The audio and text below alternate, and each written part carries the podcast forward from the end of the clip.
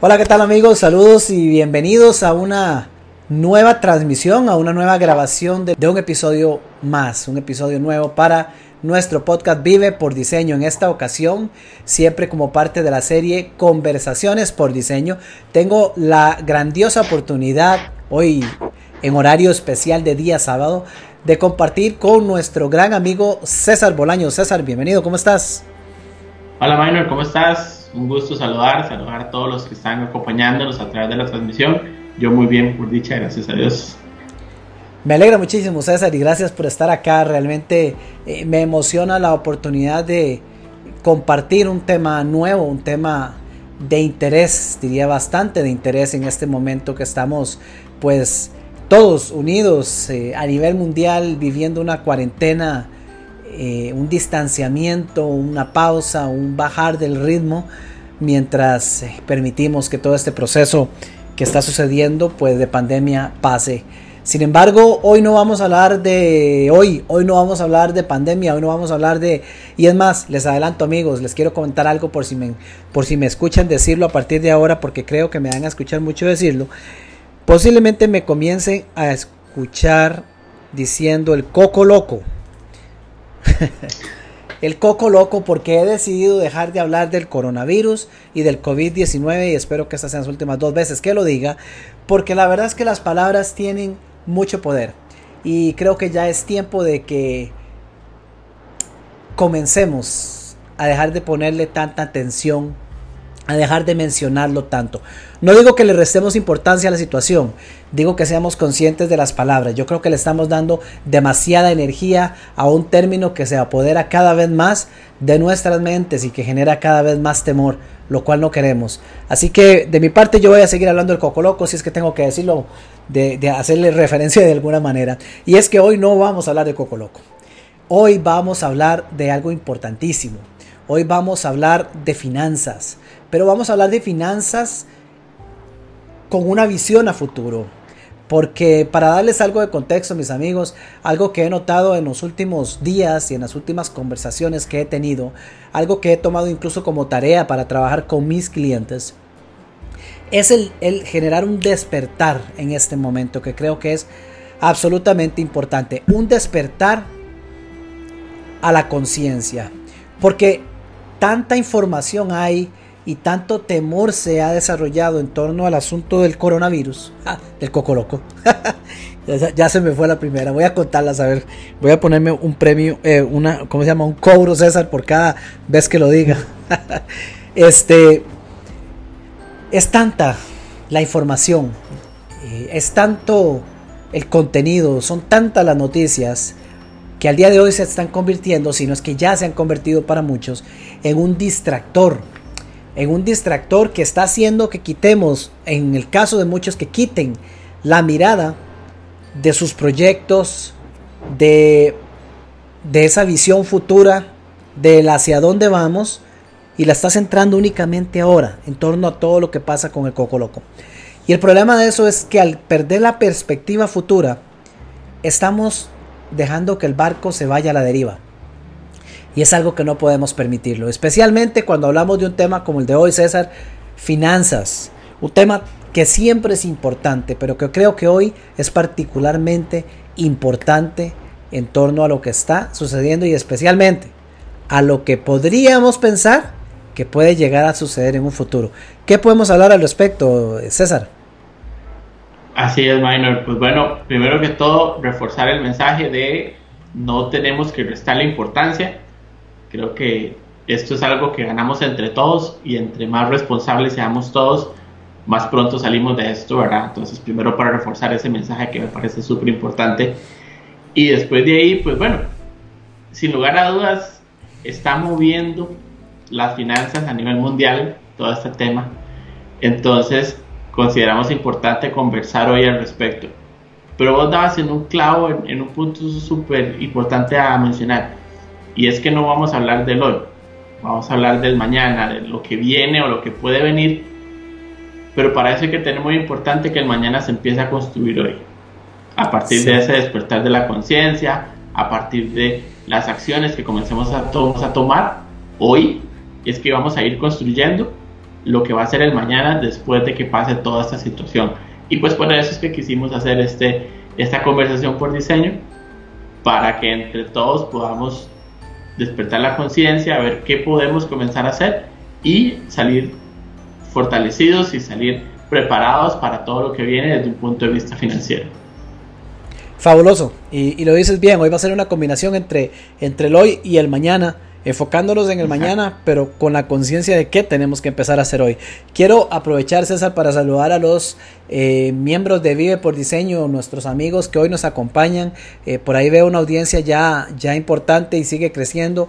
Invitarlos a todos a que nos compartan sus comentarios. Por aquí está eh, nuestro gran amigo Humberto Quiroz, que dice listo, Minor Pura Vida. Aquí está presente. Saludos, Humberto.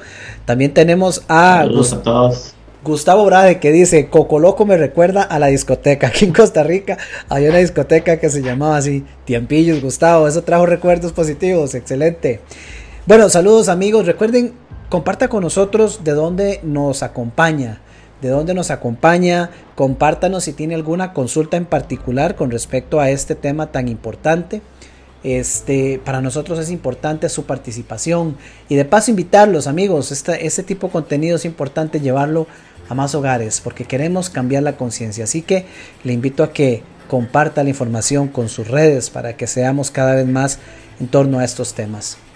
César, finanzas. Ya, ya se comienza a, ver, ya se comienza a ver vestigios de impacto.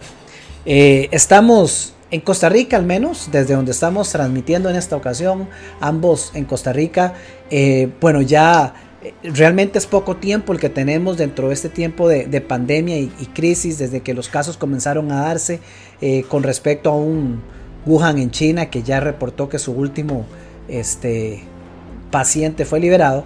Y ya con poquito tiempo acá ya comenzamos a ver vestigios eh, de potenciales problemas financieros, empresas, emprendimientos que, que están sufriendo un impacto. Vemos Vemos, por ejemplo, el aeropuerto saliendo de las fronteras de acá.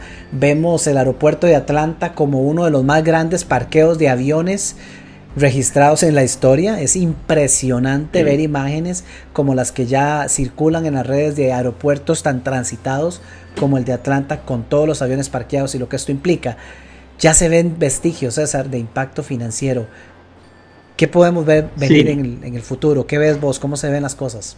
Era dentro de lo que he estado investigando, de lo que he leyendo, por ejemplo, hay una previsión de la Organización Internacional del Trabajo de que si no hacemos algo ya, y si todo el mundo, literalmente todo el mundo, no comienza a quedarse en su casa, a cuidarse de los contagios y demás, esta pandemia puede costar 25 millones de trabajos. Es un número impresionantemente alto este es el, el, worst case, el peor caso que están manejando ellos ahorita. Wow. ¿Verdad? De lo, que, lo peor que podría pasar si no contenemos ya hasta el punto donde hemos estado en cada uno de los distintos países. Son 25 millones de trabajos según la estimación de la Organización Internacional del Trabajo. ¿Verdad? Entonces hay que empezar por ahí y quería dar ese como primer dato para que veamos realmente el impacto que podría llegar a generar porque es cinco veces la población de Costa Rica. Wow. Son muchísimos, muchísimos trabajos que pueden verse impactados. Si ya venimos directamente a Costa Rica, que es el país en el que estamos hoy, solo en la parte de restaurantes y bares, y bares ayer, antes estuve viendo la noticia que ya hay más de 450 locales cerrados y ya hay casi 6.000 personas sin trabajo. Eso sin tomar en cuenta lo que todavía no se ha contabilizado de eh, pequeños emprendimientos, pequeñas y medianas empresas que ya se ven afectadas, tal vez no han cerrado, pero sí están viendo reducido su, su capacidad de ingreso, ¿verdad? Y adicional a eso, algo que a veces se nos olvida, pero que también es muy importante, y son las grandes empresas. Todos, y es cierto, tenemos que apoyar al, al emprendedor, tenemos que apoyar a la pequeña empresa, pero tenemos que recordar también que una empresa grande, si toma la decisión de irse, una empresa son 2.000 o 3.000 personas más. Entonces, es cierto, apoyemos los emprendimientos, apoyemos a todas las personas de pequeña y mediana empresa, pero no nos olvidemos que la gran empresa también tiene una cuota muy importante de trabajadores que podrían verse afectados o que muy posiblemente se van a ver afectados a través de este proceso de pandemia que hay en el mundo. César, qué interesante, qué datos eh, más eh, interesantes, por no decir sorprendentes. Humberto nos comparte aquí que justo ayer estuvo conversando con personas del sector turismo y extraoficialmente ya dan un dato de alrededor de 5 mil personas. Entonces, este, eh, definitivamente el tema de empleo que por cierto les adelanto amigos, estoy, estoy por ahí cocinando la posibilidad de traer un invitado especial para hablar específicamente del tema de empleabilidad. Pero este tema es un tema sumamente importante porque, a ver, tenemos ya dos aristas que nos muestran eh, un mismo escenario. Por un lado, un tema de empleabilidad, cuántos puestos se pueden ver ya se están viendo afectados. Desde, como decía César, desde los comúnmente, a ver, desde los reportados en planillas y demás, hasta aquellos que todavía hoy día no se contabilizan, por ejemplo, como el señor que vende copos o granizados aquí en el pueblo, que usualmente lo vemos siempre en tiempos de verano y que obviamente un día como hoy pues ya no tiene esa oportunidad. Eh, desde el punto de vista de emprendimiento, hay un impacto grande. Yo he visto eh, amigos, amigos emprendedores, he conversado con algunos en diferentes industrias, en el área de tecnología, por ejemplo, se están viendo afectados en el área de eh, definitivamente alimentos. Por supuesto que hay un gran impacto el tema de los restaurantes. Pocos se están adaptando o han logrado mover lo suficiente como para al menos eh, habilitar algunas opciones de eh, envío de producto a los hogares y demás, pero aún así obviamente hay un impacto grande.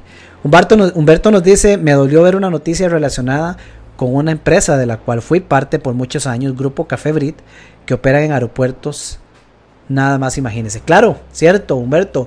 Los aeropuertos eh, que aparte de todo el tema de, movimiento de tráfico aéreo, eh, ¿cuántos locales están ubicados en estos diferentes aeropuertos? Personas que tienen que ir directo a casa, eh, empleos que no se dan, ingresos que no se generan. Y bueno, definitivamente es un tiempo, es un tiempo complejo, no lo vamos a negar para nada, y de hecho por eso estamos aquí conversando. Yo quiero, César, antes de continuar, compartirles un par de citas que tengo por acá Hoy la intuición, antes de esta grabación, me fui un ratito a, me instalé una hamaca, ya que no podemos salir de acá, ya en el patio, entonces me instalé una hamaca en el patio y me fui a, leer un ratito. La intuición me dijo que tomara este libro, que se llama Segunda Oportunidad, de un actor que si bien no es santo de mi devoción, Robert Kiyosaki, he de decirlo, este, sin embargo el libro es un libro bastante interesante porque está enfocado y tengo varias cosas de aquí que quiero rescatar hoy. Está enfocado hacia la segunda oportunidad que se viene a brindar después de una crisis. Eh, en este caso él hacía mucha referencia a la crisis financiera que tuvo, bueno, que vio, que golpeó al mundo, pero que nació como aquella burbuja, eh, aquella famosa burbuja eh, en Estados Unidos, la inmobiliaria, exacto. Y bueno, tengo aquí dos definiciones que quiero compartirles. La primera, que está en el dorso, de en la contraportada del libro, dice Definición de crisis. De acuerdo al diccionario Webster, dice que es situación en la que se debe tomar una decisión importante o difícil. Qué interesante y qué buena, qué buena definición.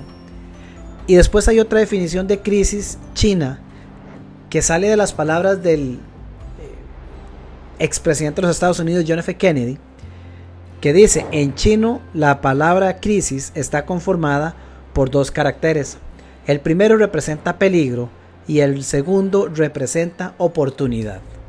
Y creo que es a partir de lo segundo que queremos desarrollar esto, porque en efecto estamos frente a algo en el anuncio a esta, a esta, a esta transmisión.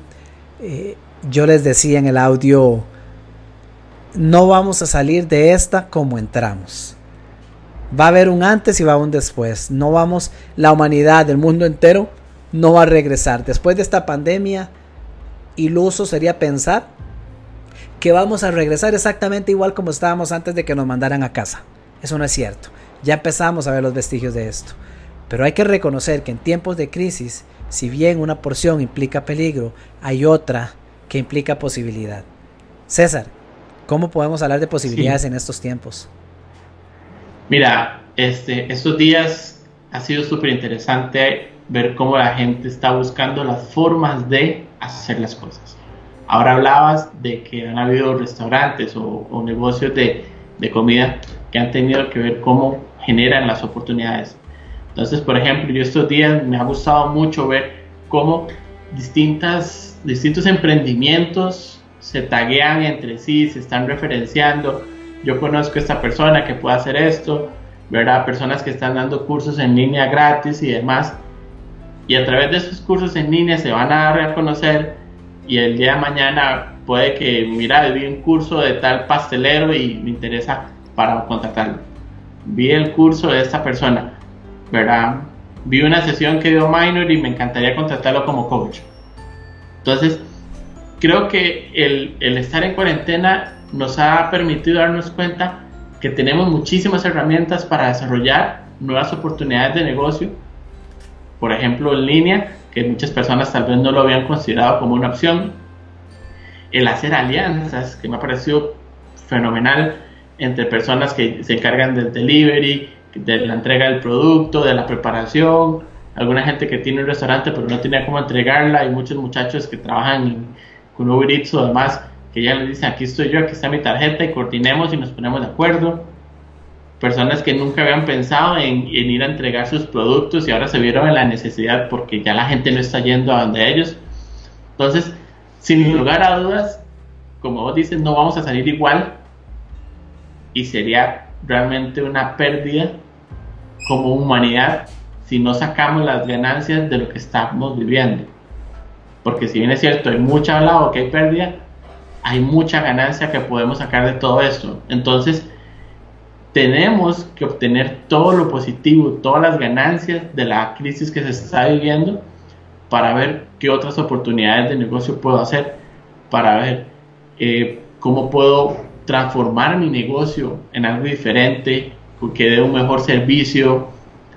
Y ha sido algo muy bueno que lo he visto en estos días y que me ha parecido genial porque la misma gente ante la necesidad de ver cómo vende, ha buscado la transformación, ha buscado asociarse con otra gente, ha buscado publicitarse entre ellos. Entonces, es eso. Tenía que pasar algo así, tenía que mandarnos a cuarentena técnicamente todo el mundo para yo pensar cómo hago mejor mi negocio. Para yo pensar cómo me asocio con el emprendedor de lado pues bueno, esto es lo que está pasando hoy y juguemos con lo que tenemos. César, ¿y Vámonos a lo que está a lo que está funcionando hoy, ¿perdón? No, no, y, excelente lo dices. El tema, el tema aquí está en quienes. A ver, vuelvo, a la palabra que me encanta y que creo que hoy día me, me caracteriza, que es mindset. Porque el tema está en quienes tienen la mentalidad para verlo desde esta perspectiva ante un mismo elemento, ante un mismo escenario, hay quienes lo ven de una manera y hay quienes lo ven totalmente fatídico y de otra forma. Hay quienes están más vinculados a una mentalidad de víctima y hay quienes están contemplando, bueno, ¿cómo me reinvento? Dando ejemplos como los que mencionabas, hace unos, unos minutos antes de esta transmisión conversaba con un empresario de este país, amigo mío, y, y contacté con él porque vi un anuncio en WhatsApp que decía eh, con, una imagen muy bonita decía, le reparamos su teléfono celular y se lo llevamos a su casa. Lo recogemos y se lo llevamos. Un servicio que antes no estaba. Sí, la reparación, pero no el ir y recogerlo y no el ir y devolvérselo. Hoy todo el mundo está en cuarentena, o por lo menos eso se espera, y surge una idea para mantener y darle flujo y movimiento al negocio. Fabuloso, por eso conversaba con él. Eh, ese tipo de ideas son las que surgen, pero el temor personal está en, en, aquellas, en, aquellos que no se estén dando la oportunidad de abrir su mente y moverse a una mentalidad que les permite identificar cómo crecer y resolver las cosas por sí mismo. Una cosa que yo he encontrado preocupante, quiero decirlo de esta manera, y que también, para ser muy sincero, me ha molestado un poco, es que he visto circular una serie de memes por ahí, una serie de imágenes, eh, particularmente por emprendedores, en las cuales de una forma u otra se ilustra eh, el, llamado que nos hacen a quedes en casa y del otro lado hacen una gran lista de todas las cosas que hay que pagar. Eh, nadie va a decorar, los servicios básicos y hay que pagar impuestos y hay que pagarlo todo y nos mandan para la casa. Básicamente eso decía en la imagen, que he visto ya en varias formas. Y digo que, que me preocupa y me molesta porque una imagen como esa y el hecho de compartirlo, para mí refleja una mentalidad de víctima. Y la palabra puede sonar muy fuerte y posiblemente a muchos no les agrade escucharlo, pero una mentalidad de víctima no ayuda absolutamente a nadie, menos, menos a usted y a su negocio. Ese tipo de frases lo único que están implicando es, bueno, ¿y quién me viene a salvar? ¿Quién me viene a ayudar? Y en este momento, señores, no estamos, a ver, tal vez es que no se ha logrado dimensionar lo suficiente el tema, estamos ante una situación global. Es muy diferente, César y amigos, cuando pasa un, no sé, una catástrofe natural, qué sé yo, un fenómeno de lluvias que viene y afectan al gremio de los agricultores.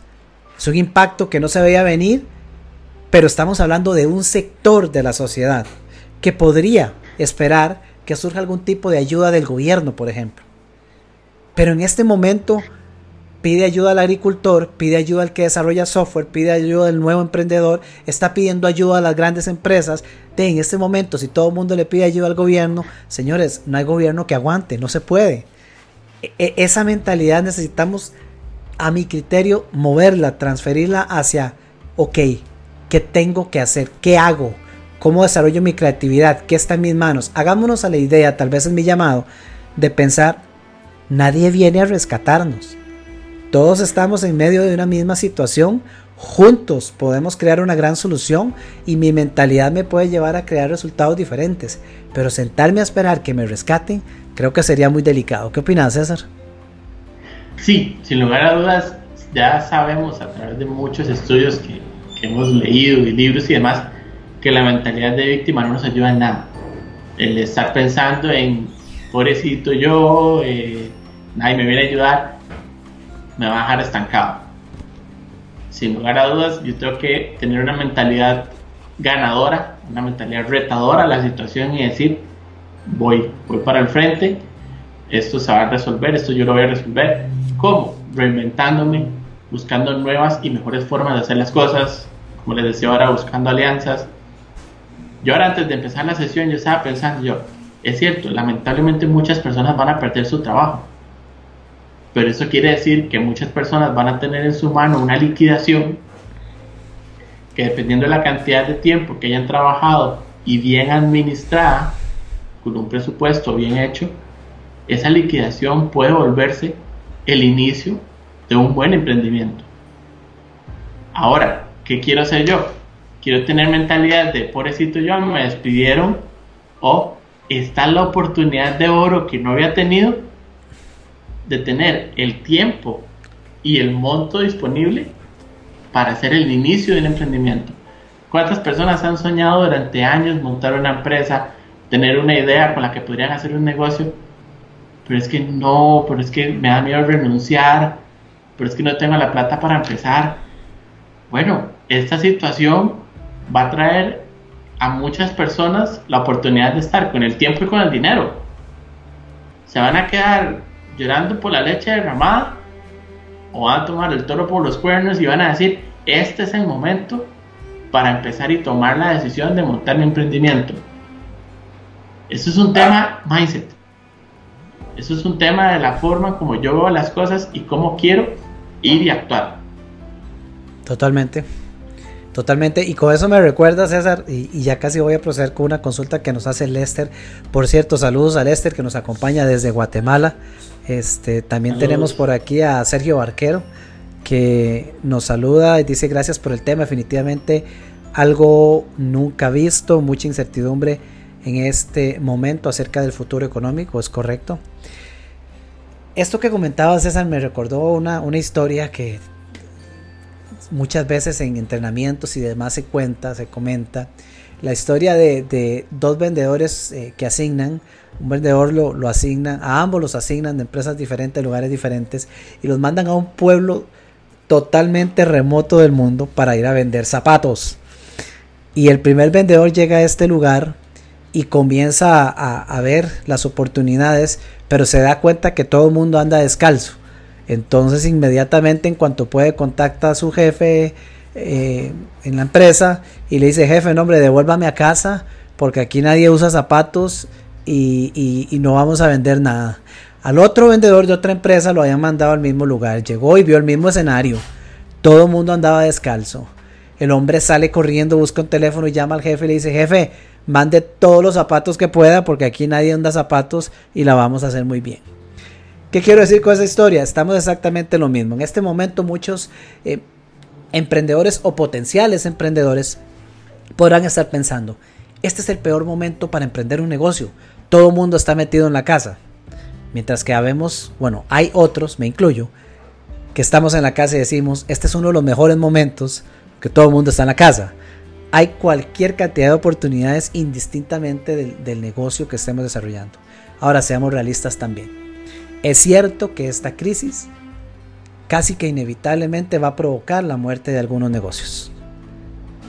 Pero aquí, aquí me acuerdo las palabras de un compañero, colega coach hace unos días, en uno de mis programas, que nos decía, podrá morirse el negocio, pero para el que tiene el espíritu emprendedor, el espíritu no se le muere. Entonces viene lo mismo. Puede ser que nos toque reinventar el negocio, crear uno nuevo. Pero de que las oportunidades siguen latentes, siguen latentes. El tema está, el tema está en nosotros. Y para movernos hacia un tema más financiero, César, y así poder abordar la pregunta de Lester, quiero nada más compartirles acá del, del libro que les mencioné ahora, un texto, un texto y un contexto. Resulta que dice, dice Kiyosaki, dice, la, verdadera segunda oportunidad es una metamorfosis del mismo tipo que atraviesa la oruga antes de emerger como mariposa. Y esto viene en formato de entrevista, pregunta y respuesta. Entonces en un momento le preguntan, ¿qué pasó cuando tuviste un tropiezo en los negocios y lo perdiste todo? Le preguntaron a, a Robert. Y su respuesta fue, en cuanto dejé de regodearme en mi desgracia y en la autocompasión, me puse de pie otra vez y volví a trabajar. Y continúa. Sin dinero. Fue cuando estuviste en bancarrota. Y él responde, claro. De hecho, no tener dinero me vigorizó, me hizo más inteligente y me obligó a ser más ingenioso. Como no tenía recursos, tuve que pensar y ser creativo. Por supuesto, por supuesto, mi recuperación habría sido más sencilla si hubiera tenido dinero, pero no contar con nada en realidad me dio más fuerza para desarrollar talentos que tal vez no habría desarrollado de ninguna otra manera. Creo que todos tenemos fortalezas y debilidades. Si siento pena por mí mismo, solo voy a aumentar mis debilidades. Si me regodeo en la autocompasión por demasiado tiempo, mis fortalezas van a empezar a menguar y mis debilidades crecerán y se apoderarán de mí. Creo que un texto que viene al dedo en este momento. Exactamente. César nos, nos pregunta Lester, y voy a ponerla aquí en pantalla. Dice, ¿puede ser, puede ser algo, puede suceder algo con las cuentas bancarias y ahorros personales de cada uno? Ok, puede suceder en qué sentido, tendría que preguntarle, pero voy a, tratar de, ampliar un poco la, posible respuesta. Eh, dependiendo de cada país, porque me comentas que el Lester está en Guatemala, cada país y cada entidad bancaria tomará sus decisiones, ¿verdad? Entonces yo no puedo garantizarte qué decisiones pueda tomar un banco o no.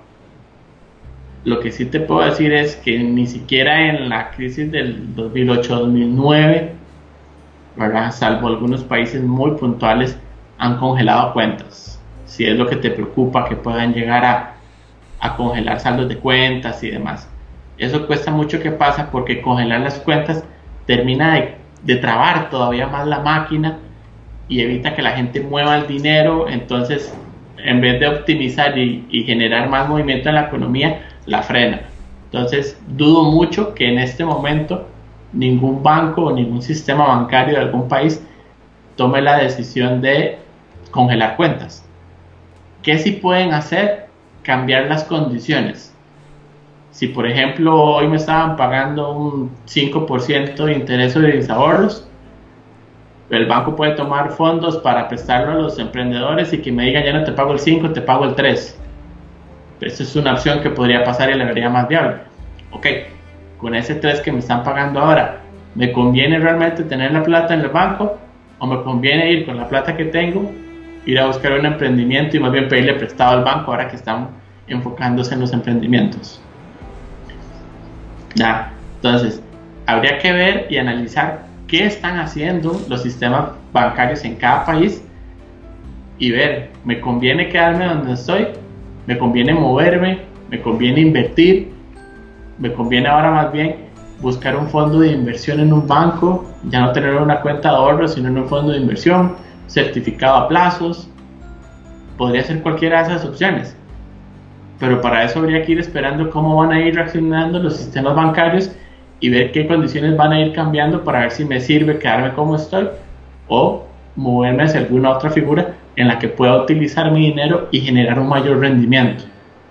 Y como te digo, si es la preocupación que tienes, Lester, dudo mucho que lleguen a congelar saldos de cuentas, porque eso más bien frenaría todavía más la economía de los países y terminaría siendo un efecto negativo que no veo que esté pasando, por lo menos en lo que se ha visto hasta ahora. Si no pasó en el 2008 2009, dudo mucho que llegue a pasar en este momento. Gracias, César. Y y aquí tal vez es importante resaltar un, un disclaimer indicando de que claramente en este momento estamos, eh, en este momento creo que no hay especialista que, pueda dar con certeza una proyección de hacia dónde vamos, qué nos espera y qué situaciones puedan surgir. Esta es una conversación, y bueno, con César como invitado por su experiencia en el campo de finanzas, definitivamente valiosa, eh, pero muy desde la percepción propia nuestra de lo que vemos y se puede anticipar. Ya, por ejemplo, circulan memes también estos días eh, con los memes. Con los memes, este, uno, uno puede leer muy bien por dónde van los pensamientos de las personas. Y ya por ahí vi, uno, vi uno circulando eh, que traía la alusión a dos olas del mar y la primera ola venía lo que era el, el, coco loco y la segunda ola muchísimo más grande decía recesión financiera. Bueno, se puede pensar por, por si por la víspera se saca el día se puede pensar que va a haber impacto financiero definitivamente. Todos los, todas las ciudades lo, lo están viviendo ya. la economía en este momento se le ha puesto un botón de pausa y eso inminentemente trae lo que decíamos al principio, eh, personas en este momento eh, desempleadas en algunos casos, en otros con jornadas reducidas, en fin. Entonces, pero llegar ahí a entender si esto va a ser una recesión o cuán grande va a ser ese impacto, realmente no sabemos. ¿Qué me gustaría a mí más enfocar en estos próximos minutos, César? Porque creo que es sumamente importante. Ya hablábamos un poquito de la perspectiva del emprendedor, Creo que en este momento el emprendedor, y lo hemos compartido ambos, el emprendedor necesita, quien ya es emprendedor en este momento, necesita dar un giro a su mentalidad y comenzar a generarse incluso un mastermind, un grupo de mentes maestras, eh, unirse con otros profesionales y comenzar a interactuar juntos a entender, ok, qué nuevas ideas, qué, qué nuevo podemos hacer para reinventar nuestro negocio. lo mejor que podemos empezar a hacer desde el punto de vista de emprendimiento. Oportunidades definitivamente las hay. Tan es así, volviendo al ejemplo de César, eh, solo un dato que se me acaba de venir a la, mente, volviendo al dato este de que en una misma situación eh, hay unos que se ven muy impactados y sin embargo hay otros que surgen. Nomás pasó el tema de la pandemia y se ha movido todo este tema del teletrabajo a nivel mundial y por ejemplo, las acciones de esta herramienta que usualmente utilizamos mucho para reuniones virtuales, que se llama Zoom, las acciones de Zoom se fueron por las nubes. Eh, en este momento, las videocámaras, las cámaras eh, USB para conectar a las computadoras están agotadas en Amazon. Las aplicaciones de programas en línea que permiten la interconexión están vendiéndose por montones. Entonces, en los mismos tiempos de crisis para algunos, son tiempos de bonanza para otros. Y ahí la importancia de entender cómo, cómo, cómo creamos algo nuevo, César. Pero, ¿qué podríamos hablar en el campo personal? Ok, voy a tomar dos de las cosas que hablaste para desarrollar la pregunta. Que viene una recesión es muy probable, no vamos a tapar el sol con un dedo, pero no sería la primera ni siquiera en nuestra generación. Correcto. 2008, 2009 vivimos una y hubo muchísimas personas que sí perdieron mucho dinero, pero hubo muchísimas personas que lograron levantarse, desarrollar sus propios negocios a partir de la crisis. Entonces, lo que estás diciendo vos, hoy por hoy hay personas que están vendiendo toneladas de dinero en cámaras, desarrollos web, ¿verdad? Hace unos días conversábamos con, varias gente de la oficina y les decíamos, me encantaría ser el, el product manager de, y no voy a utilizar marcas, pero de estos productos en aerosol o, o de estos jabones, ¿verdad? estos alcoholes en gel que hicieron el año en un trimestre. Eso para los que trabajamos en, en empresas grandes, pues es como una utopía. Llegar a la venta de un año en el primer trimestre, pues es casi que un sueño, ¿verdad? Entonces, todo va a depender de la mentalidad que tengamos. Lo hablaba ahora, reinventarnos. Creo que las crisis siempre nos obligan a reinventarnos y a buscar cómo hacer las cosas diferentes, cómo hacer las cosas mejores. El, grupo de mentes maestras. Creo que es algo que no, no todo el mundo tiene claro y es una herramienta poderosísima. Si yo me dedico, si mi emprendimiento es, no sé, de panadería, pues buscar tres, cuatro personas que tengan el mismo negocio y cómo estás haciendo vos y cómo te ha ido con esto y cómo resolviste este problema. Y entre todos se ayudan. O inclusive no tienen que ser de lo mismo, puede que uno sea panadero, puede que una muchacha tenga un salón de belleza, puede que alguien tenga una peluquería, puede que alguien tenga un supermercado. Y la idea que funcionó para el supermercado resulta que la panadería podría utilizarlo o resulta que lo que hizo el estilista le sirve al otro. Entonces sentémonos, conversemos, busquemos gente que también quiera crecer, que también quiera buscar soluciones y hagamos un grupo de mentes maestras. Sentémonos a conversar. Herramientas como Zoom, cualquier otra videollamada, nos permite tener conversaciones desde nuestra casa y darnos cuenta primero, entender qué están haciendo los otros emprendedores, entender que puedo hacer las cosas de una forma diferente, generar un cambio en el mindset, ¿verdad? ¿Por qué? Porque al final siempre hay una ventana de mejora. Es imposible y ninguna empresa en el mundo puede decir que ya está perfecta.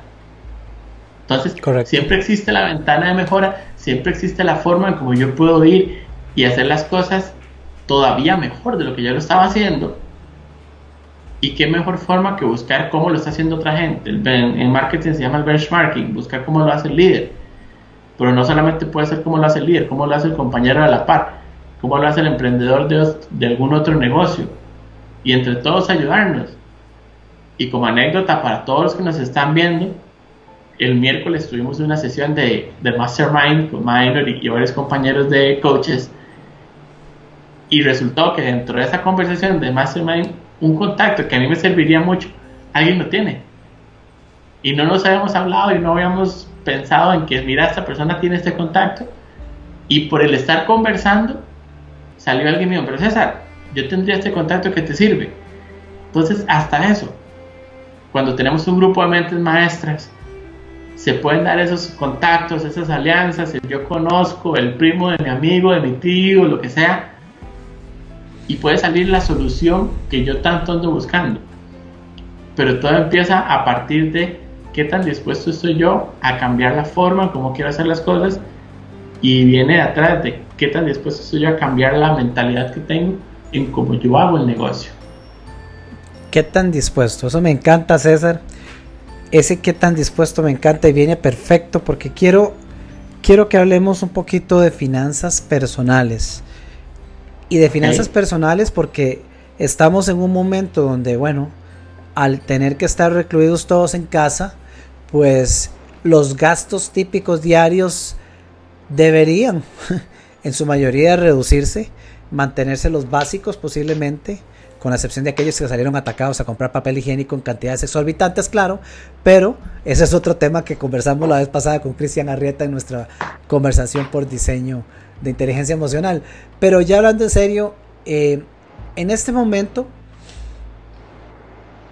existe una gran posibilidad de reducción de gastos, gastos superfluos, eh, superficiales que usualmente teníamos de repente en la ida en la ida a casa en la ida al trabajo eh, eran uno dos o tres cafés de cierta marca para no seguir mencionando marcas este eh, y, que una pastelería y que me compraba otra cosa y, y, las salidas al cine pues ya sabemos que lamentablemente es otro lugares que ha tenido que cerrar puertas teatros etcétera. Entonces bueno ahí hay un tema financiero que puede ser que estemos perdiendo la perspectiva.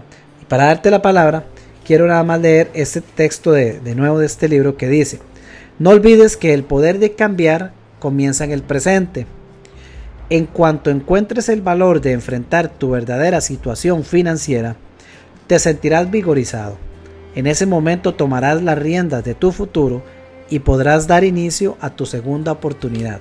César, finanzas personales, tomar las riendas y enfrentar cuál es tu verdad financiera actual. ¿Qué podemos hablar de eso? Uf, es un tema riquísimo, sabes que me emociona mucho trabajar y hablar de finanzas personales. Y creo que este es el momento ideal para trabajar desde dos aristas. El primero, las personas que no tienen un presupuesto personal, creo que esta situación nos da un, golpe en la cara, una cachetada y nos dice, entiendan, todos debemos tener un presupuesto personal. ¿Por qué? Porque, por ejemplo, y ya lo escuché en de estos, que va a estar en la casa es una renta no es que gasto un montón de comida estando aquí en la casa. Me dijo un conocido.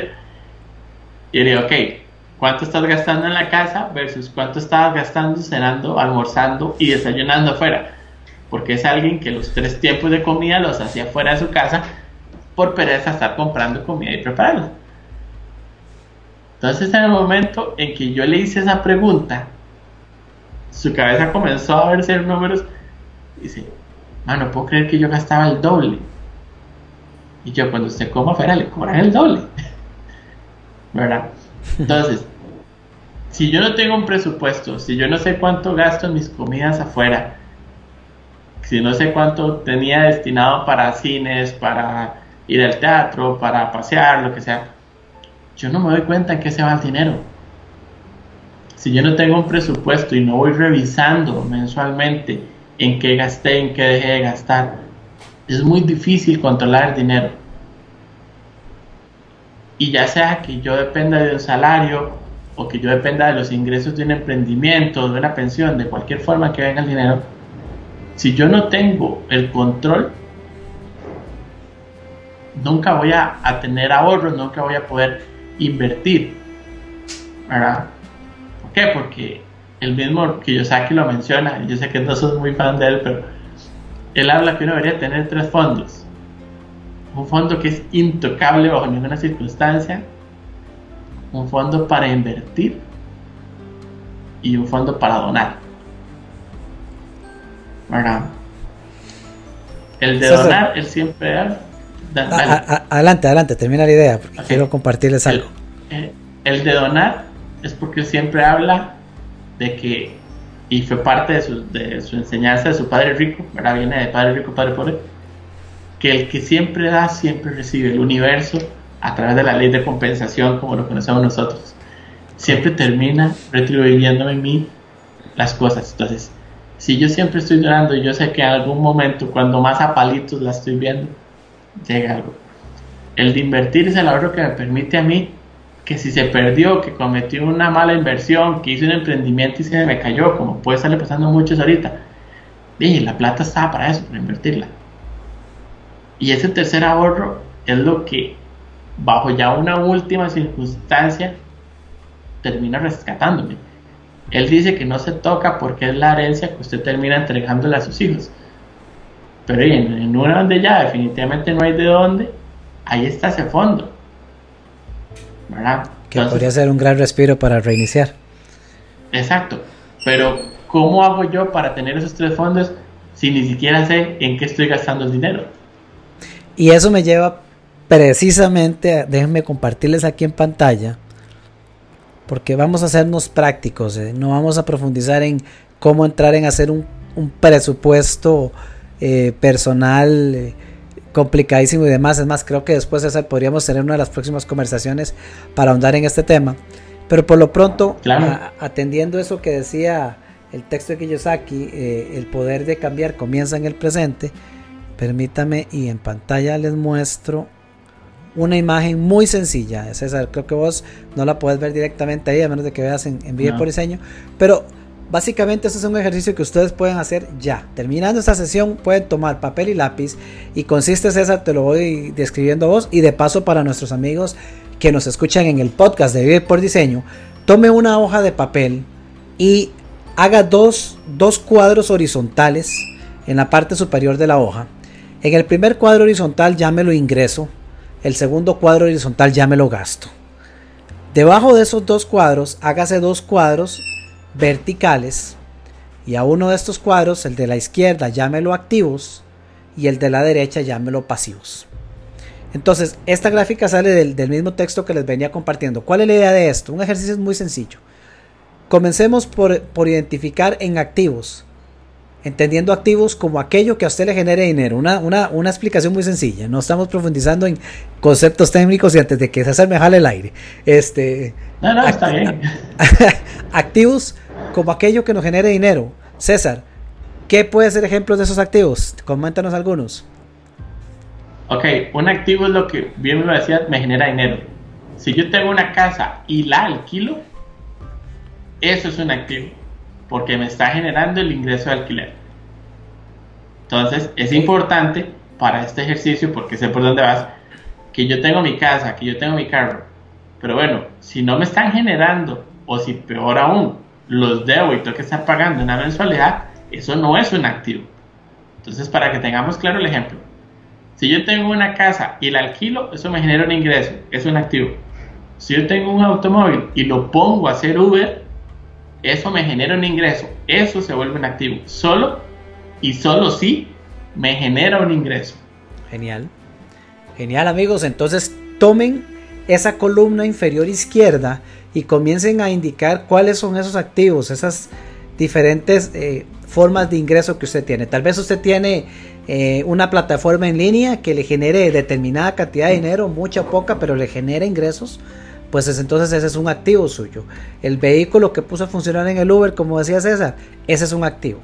Anote esos activos en esa columna izquierda y ahora de, de ahí traslade a la primera casilla, la superior que decía ingresos, cuánto le genera ese activo por mes. Anote cuánto es el ingreso que ese activo le genera. Uber le genera tantos miles de colones o tantos dólares. Eh, ese programa online que tiene a la venta le está generando 50 o 5 mil dólares mensuales. Anote eso como su ingreso. Ahora vamos a la casilla inferior de la derecha. Pasivos. Aquello que más bien nos quita dinero al bolsillo. Pagos de... César, dinos ejemplos de pasivos. Ok, todo lo que les decía ahora, por ejemplo, si tengo que pagar mi casa, si tengo que pagar mi carro, todos los consumos básicos, electricidad, teléfono, cuánto gasto en alimentación por mes, eh, si tengo que pagar la escuela a mis hijos, eh, todo ese tipo de gastos que son fijos, en este caso como pasivos, serían los gastos fijos. Y si tengo gastos ocasionales, es importante incluirlos también dentro del cuadro que están desarrollando de, de la matriz de Kiyosaki. Fabuloso. Porque esos pasivos que vas a enlistar propiamente para que tengas claridad de cuáles son, y ojo, porque de repente un pasivo de estos puede ser, bueno, hoy estamos recluidos en casa, pero hablábamos de esos tres cafés al día que pago ahí en cierta cafetería de lujo, de, esas, eh, eh, de esas, esa alimentación diaria, este, o algún otro, algún uno que otro lujo que de repente hacemos o tomamos. Bueno, pasivos. Enlistamos esos pasivos y sacamos el monto correspondiente a cada uno de ellos para ubicarlo donde? En la casilla gasto. Este ejercicio, por sencillo que se vea, y César más que yo lo puede decir, este ejercicio por sencillo que se vea, es como el coco de la mayoría, porque pocos quieren confrontar la realidad de lo que sus finanzas dicen. Sin embargo, para que nosotros podamos visualizar cómo desde ya podemos afrontar esa posible recesión, eso que venga a suceder cuando se remueva la pandemia y entre comillas volvamos a la normalidad, eso comienza hoy y comienza con este ejercicio. Es a partir de este ejercicio que podemos comenzar a tomar medidas personales para estar mejor preparados financieramente hablando para cuando pase el coco loco. César, ¿qué más puede sumar a esto? Mira, eh, en administración hay un principio que dice que lo que no se mide no se controla y lo que no se controla se descontrola. ¿Verdad? Entonces, este ejercicio puede ayudarnos desde el ser conscientes de puña, estoy gastando tanto comiendo afuera cuando yo podría preparar mi comida y llevarla al trabajo, por ejemplo. Y con eso me ahorro, no sé, por decir algo, 100 dólares por mes en comidas. 100 dólares, al final del año son 1.200 dólares. Ya 1.200 dólares, ya es un monto nada despreciable. ¿Verdad? ¿Qué es lo que implica? Un poco de esfuerzo en que yo tome más tiempo para preparar mi comida para llevarla al trabajo. Pero si yo nunca me había sentado a darme cuenta que estoy gastando un dineral en comer afuera, pues nunca me di cuenta que, que puedo ahorrar 1.200 dólares en un año. Y eso por decir un monto, porque en realidad se puede ahorrar mucho más. Claro. Entonces, cuando yo hago este tipo de ejercicios y entiendo en qué estoy gastando mi dinero, es donde puedo darme cuenta de, ok, yo puedo ahorrar aquí, puedo ahorrar aquí, puedo ahorrar en esto.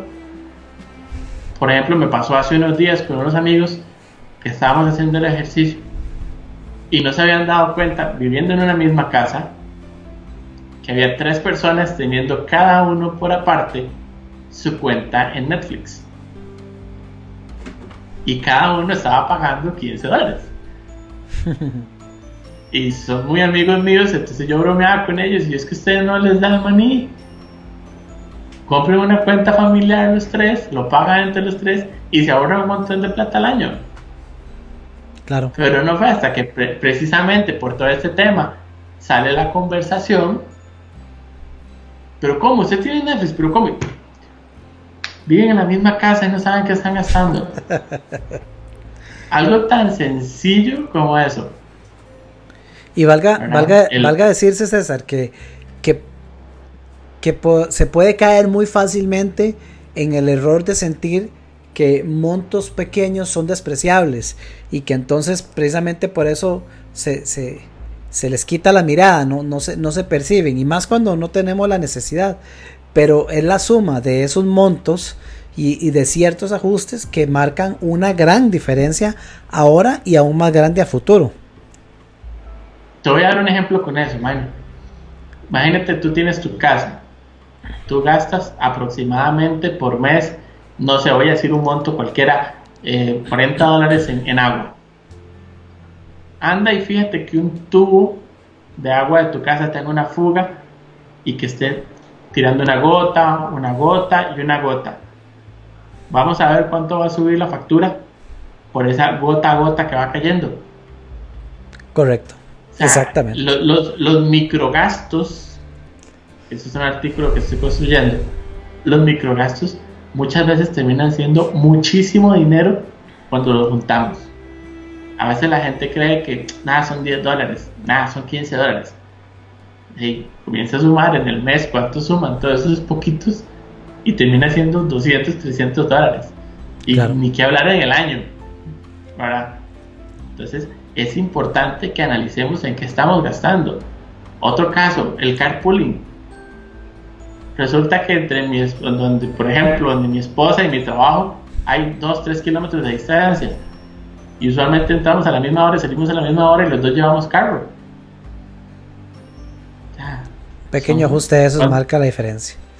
¿Cuánto te ahorras llevando solo un carro?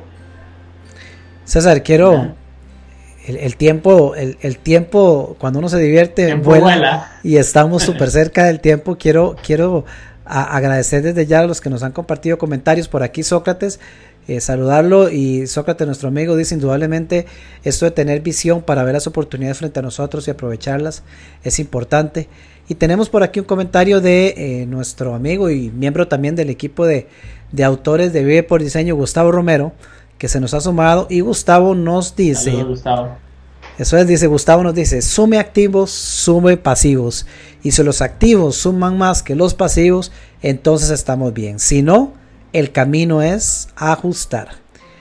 Y quiero compartirles una imagen más. Ya vimos ese cuadro que les compartía, pero para terminar de hacer un ejercicio que nos ayude a mirar a futuro, este, quiero compartirles esta otra imagen. Es la misma imagen, pero en este caso con algunos, con algunos detalles. Hagamos un el mismo ejercicio. Si ya hiciste el del presente, trabajemos primero en ese ejercicio presente. Sea sincero. No se mienta porque se está mintiendo usted. Haga el examen exhaustivo. Si tiene pareja, hágalo con su esposa, a riesgo de, sí, es mejor eso ahora que después. Y ahora, si ya hicieron el ejercicio presente, hagamos un ejercicio a futuro. Cojan el mismo escenario en una hoja aparte y háganlo, no sé, a tres años, a cinco años dice el texto, pero vamos a la parte que dice estado financiero e ingresos. ¿Cuánto quieres ganar? Y vamos a gastos. ¿Cuánto y para cuáles rubros pretendes gastar? Si nos vamos a activos, ¿Qué activos quieres tener? Si nos vamos a pasivos, ¿cuáles son los pasivos que quieres? Porque muchas veces tenemos pasivos que ni siquiera son pasivos que queremos.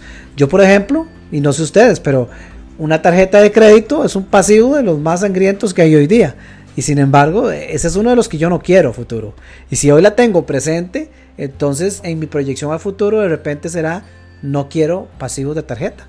A menos de que sean por un efecto de inversión, no, no sé, pero no los quiero. Pero que sí quiero bueno, qué sé yo, si dentro de cinco años quiero tener eh, dos casas o dos apartamentos de alquiler para empezar a percibir dinero eh, mensualmente a partir de un ejercicio como este. Este ejercicio a futuro nos ayuda, como lo trabajamos en el coaching, voy a quitar la imagen de acá de pantalla y creo que ya la apreciaron, nos ayuda a pasar de ver nuestra realidad en el ejercicio 1 y ver un ideal en el ejercicio 2. Lo que estas dos imágenes nos muestran es el gap, el espacio que existe entre donde estoy hoy y donde quiero estar. Y si existe una forma para hacer cambio en nuestra vida, es comenzando por ser conscientes en el campo A. ¿Dónde estamos hoy? Porque César, amigos, César nos decía ahora datos, datos estimados impresionantes, quizás alarmantes, de la cifra que puede llegar el desempleo, y esto es apenas un dato preliminar. ¿Qué tal? Y Dios no lo quiera, pero es que si hacemos esto es para hacer conciencia, no para alarmar. Ya alarmas hay demasiadas allá afuera.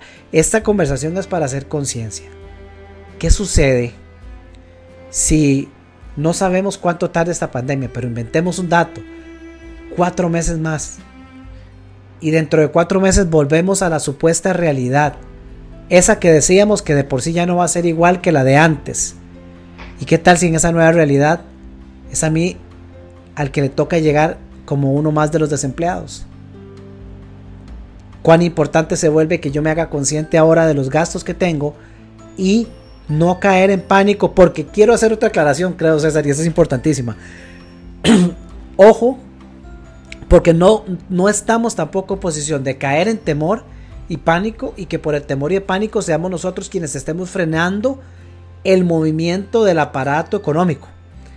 Necesitamos necesitamos apoyar emprendedores, necesitamos permitir que la economía gire, pero no es ni, irnos a despilfarrar para ayudar a todo el emprendedor que hay, ni tampoco es recluirnos a abrazar y esconder eh, como, ¿cómo se llamaba aquel el de, el de MacPato? Era, me acabo de acordar, Rico MacPato. Rico MacPato, ahí guardando todo lo que tiene y que yo guarde le toquen una de las monedas. Porque entonces afectamos el aparato económico todos. Tampoco podemos caer en ese extremo. Los extremos nunca son buenos. Lo que nosotros necesitamos es tener conciencia para no malgastar donde no corresponde en estos momentos y de aquí a que se restablezca la economía. Y, en esa misma conciencia entender cómo poder apoyar también en el camino. Eso es fundamental. Pero estar preparados porque no sabemos. Los que somos emprendedores, bueno, eh, quienes estamos actuando desde el lado constructivo, pues entonces estamos trabajando en ideas innovadoras para ir más allá. Pero no sabemos, no sabemos cuánto vaya a demandar de esto nosotros o más bien cuánto pueda jugar a favor o en contra dentro de unos meses. Necesitamos estar preparados desde el punto de vista financiero y activar nuestro punto de vista creativo. Creo que eso es. César, ¿qué nos cuentas dos? Algo importante, Manuel, por reforzar lo que nos comentas, es, ok, no sabemos cuánto va a durar, dos meses, tres meses. Hace unos días, inclusive, les comento, Minor nos hacía la pregunta, ¿qué pasa si esto dura un año? Algunos, algunos lo ha pensado. Entonces, cuando nos hizo esa pregunta, a mi mente me vino fue, ok, ¿qué voy a empezar a hacer ya? Hoy, 21 de marzo, para cuando esto acabe. No importa si se acaba dentro de un mes, se acaba dentro de cuatro meses, se acaba dentro de un año. ¿Qué voy a empezar a hacer ya? Si soy un asalariado, ok, ¿cómo voy a buscar diversificar mis fuentes de ingreso? Lo que decía Minor ahora, mis activos. O me voy a quedar únicamente con mi salario esperando a Dios que no me despidan. Todos conociendo el riesgo que eso implica. Claro. ¿Qué voy a hacer con mis pasivos? Qué ajustes puedo hacer, qué recortes a gastos puedo hacer, ahora ya siendo consciente de todo lo que estoy gastando, hay algo que puedo eliminar, pero todo eso se comienza hoy. Nosotros a la conversación le pusimos finanzas después de la pandemia, porque las finanzas después de la pandemia empiezan hoy que estamos aquí, hoy que la estamos viviendo, porque las decisiones que tomemos hoy son lo que nos van a permitir estar mejor o, mejor o peor preparados para cuando se acabe esta situación. Entonces, ¿qué decisiones van a comenzar a tomar cada uno de ustedes hoy en cuanto a cómo diversifico mis fuentes de ingreso, en, en cuanto a cómo reduzco mi gasto? Depende de cada uno de ustedes. La conversación la generamos para crear un despertar de la conciencia, para que cada uno pueda ver opciones, ver análisis como esto que, que Manuel les enseñaba, para que comiencen a tomar decisiones ya. Porque si se esperan a que termine la pandemia para tomar decisiones, hay gente que ya les trae meses de ventaja en ver cómo salen adelante con esto. Claro, y, para entonces ya, y, para, entonces ya habrá, ya habrá sido bastante, bastante tarde. Este, no solo porque alguien ya, ya se haya adelantado, César, sino porque para entonces eh, quizá mucho dinero incluso hemos despilfarrado simplemente por no ser conscientes. Dinero que en determinado momento podría ser crítico e importante. Amigos, en pantalla tienen la información de contacto de César. Si desean, si necesitan apoyo, si necesitan ayuda para profundizar en un, en cómo crear un, eh, ¿cómo se llama? Ya se me fue el nombre. Este, presupuesto. Un presupuesto. Estaba pensando en estados financieros. Un presupuesto. Pueden contactar a César en cesarbolaños.com con N, no con ñ, cesarbolanos.com.